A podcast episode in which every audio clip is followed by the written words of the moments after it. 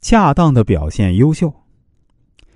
有才华的人急于表现自己的优秀，结果锋芒毕露。所以啊，做人不能太高调，要低调一些，谦虚一些，否则容易暴露自己的短处或弱点，还会遭人陷害。要懂得真人不露相的做人道理。唐朝诗人刘禹锡因有才而出名，他为人直爽，但有时不够圆通，惹来了不少麻烦。当时有种风俗啊。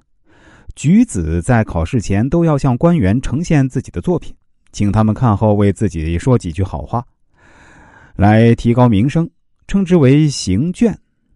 湘甲有位才子牛僧孺，这年到京城复试，带着自己的作品来拜见很有名望的刘禹锡。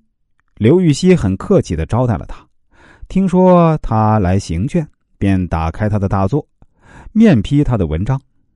刘禹锡本是牛僧孺的前辈，又是当时文坛大家，亲自修改牛僧孺的文章，提高了牛僧孺的水平。但牛僧孺为此很不高兴。后来由于政治上的原因呢，刘禹锡仕途一直不得意。到牛僧孺成为唐朝宰相时呢，刘禹锡仍然只是个小官一次偶然的机会，刘禹锡和牛僧孺相遇，两个人一起喝酒聊天。酒酣之际，牛僧孺写下一首诗，其中有“莫嫌嗜酒轻言语，曾把文章逼后尘”之语，暗示对当年改其大作一事耿耿于怀。刘禹锡见诗大惊啊，方悟前世，赶紧作诗忏悔。牛僧孺方解前怨。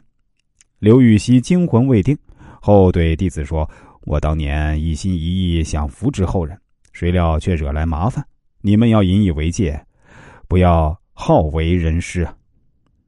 好为人师本是一种单纯的行为，但是如果显得锋芒过露，则易遭人嫉妒，甚至成为自己成功的障碍。张运是某企业人事部的顾问，他的人缘很好，但是过去的情形呢，并不是这样。张运初到人事部门的头几个月，没有一个朋友，为什么呢？因为他每天都炫耀自己以及他所做的每一件事儿。张运发现，在他和同事不停的说那些引以为傲的事情时呢，同事显得很不高兴。张运想和同事交朋友，但是却找不到自己的问题出在哪儿。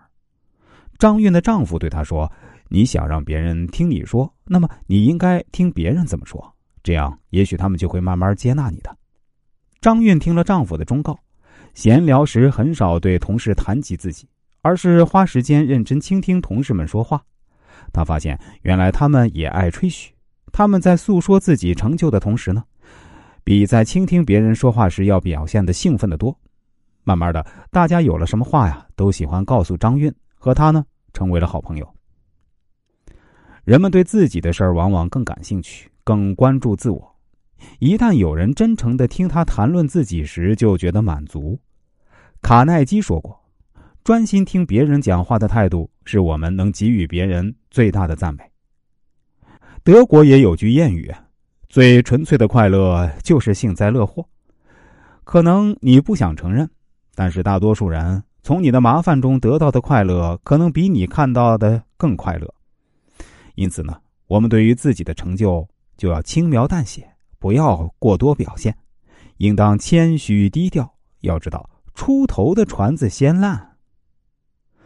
古人云：“君子要聪明不露，才华不逞。”一个人锋芒太露，太爱表现自己，这是做人太单纯、没有心计的表现。